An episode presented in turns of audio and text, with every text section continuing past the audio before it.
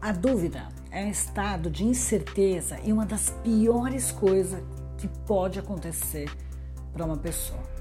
Eu às vezes falo para as pessoas que é preferível errar com convicção do que ficar paralisado sem fazer nada por causa da dúvida. É claro que para tomar uma decisão, o cérebro precisa de certeza.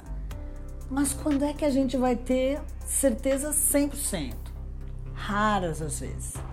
Eu sempre digo aos meus clientes que eles busquem os fatos, corram atrás dos dados, das estatísticas, das evidências antes de tomar qualquer decisão. Mas existem situações que isso não é possível e nessas horas você precisa confiar na sua experiência, na sua percepção, no seu conhecimento. O cérebro vai buscar tudo isso que está armazenado lá dentro da sua mente e vai te dar a resposta.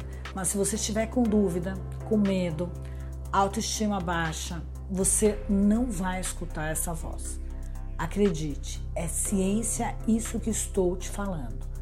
Faça de tudo para minimizar as dúvidas, o medo, e só assim você vai ampliar as chances de ter sucesso em sua vida.